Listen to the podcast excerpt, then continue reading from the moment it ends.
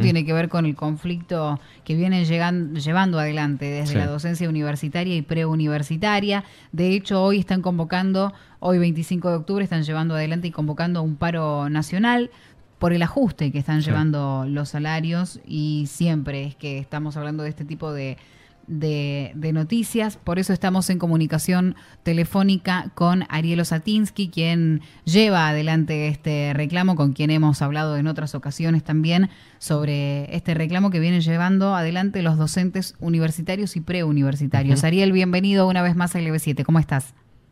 Buen día, ¿cómo están ustedes? Muy bien, eh, tratando de, de poner nuevamente en agenda esta jornada nacional de lucha que se viene llevando adelante. Sí, así es. Hoy lamentablemente tenemos un nuevo paro de 24 horas. Digo lamentablemente porque el gobierno no ha dado respuestas, tampoco los rectores. Han fijado una pauta salarial para este año de 8 cuotas, totalizando un 82% de aumento, porcentajes que se calculan sobre marzo del 2022, es decir, no acumulativos, porcentajes que no son no remunerativos, es decir, no cuentan para jubilación, para obra social.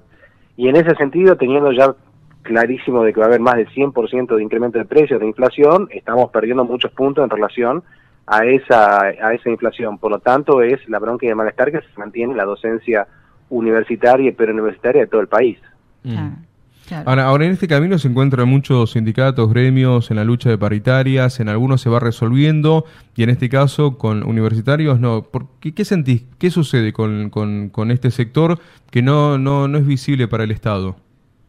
Bueno, el gobierno está comprometido con la política de ajuste del Fondo Monetario Internacional y recortar los gastos sociales.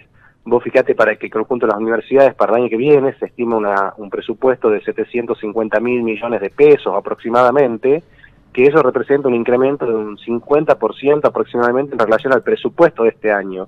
Pero claramente si vos tenés 100% de inflación y aumentás solo 50% el presupuesto, es un presupuesto a la baja. No va a alcanzar para absolutamente nada.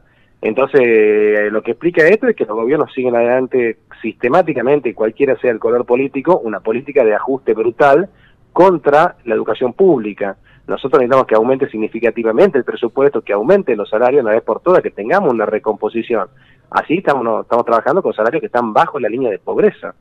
Claro, sí, en, en relación es lo que siempre hablamos y no dejan de ser quienes van a estar formando a nuestros profesionales de, del futuro y en esta ocasión, una vez más, haciéndose escuchar. ¿Se cambia alguna metodología? ¿Esta vuelta es al, hacia qué lugar el, paro y la movilización? Claro, lo que pasa es que encima de que tenemos salario de pobreza, encima que tenemos eh, ajuste en el presupuesto, hay una diversa cantidad de atropellos que tienen que ver con la situación local en el plano de la UNT, que estamos realmente cansados, estamos hartos de soportarlos.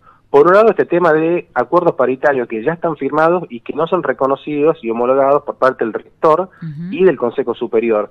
Nosotros hemos arribado en marzo de este año un acuerdo paritario en relación a cambiar un régimen de incompatibilidades que venía del año 94, es decir, estaban usando la resolución del 94 que violaba el convenio colectivo de trabajo, por lo tanto, el convenio colectivo de trabajo que es del año 2015 y que es la ley a partir del 2015, fija cuáles son las características de este régimen de incompatibilidades. Luego de un trabajo de un año, hemos logrado un acuerdo paritario en la paritaria local en marzo. Estamos terminando octubre y todavía el rector no ha homologado ese acuerdo paritario y no ha sido reconocido por parte del Consejo Superior. Esto significa que en diversas facultades y escuelas, mm. docentes nos llaman todos los días diciendo que no les quieren eh, reconocer el ascenso o la promoción en los cargos de la carrera docente por cuestiones que tienen que ver con la declaración jurada, cuando los docentes la llenan, lo hacen obviamente teniendo en cuenta el convenio colectivo de trabajo, pero cuando lo reciben en personal, por ejemplo, de las facultades, utilizan la normativa del año 94.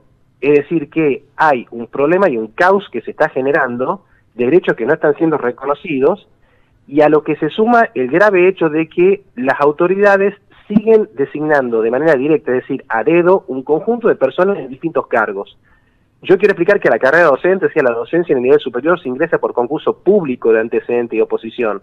Tiene que haber un llamado a un concurso, se presentan todos los que se quieran presentar, se hace ese concurso y en el orden mérito quien quede primero será el que tenga en el, cargo, pero acá no hacen los llamados a concursos públicos o no se materializan, sino que directamente a dedo designan personas en diversos cargos. Nosotros no estamos de acuerdo con esa metodología. Bien, por eso hoy la convocatoria es todos al Consejo Superior.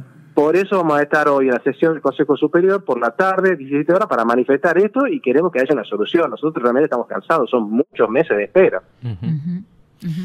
Bueno, somos, somos testigos. Sí, somos testigos de... la lucha de ustedes, ¿eh? constantemente llevando adelante los, los, los, petitorios, las protestas.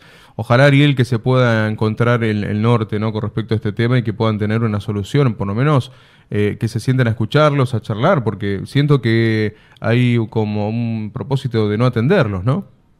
No, yo creo, eh, eh, hay dos cuestiones. Una en el plano nacional, que obviamente ahí la cuestión es en el Ministerio de Educación, en la Secretaría de Políticas Universitarias a nivel nacional, que la cuestión salarial, el presupuesto sobre todo, es un debate o una lucha que se hace en ese ámbito. Pero hay cuestiones locales, como esto que yo te planteaba del acuerdo paritario, de cuestiones que tienen que ver con el régimen de incompatibilidad, sobre la designación directa, que las autoridades de la UNT pueden hacer mucho sobre eso y no lo hacen. Mm. Entonces, obviamente, el TICAY otorga y están avalando una situación que está haciendo mucho daño a nuestra institución. Ariel, como siempre, te agradecemos el hecho de poder dialogar sobre este tema que esperamos que en algún momento, como decía Carlitos recién, se pueda llegar a, a, buen puerto. Te agradecemos, te deseamos una buena jornada y estamos en comunicación. Muchas gracias a ustedes.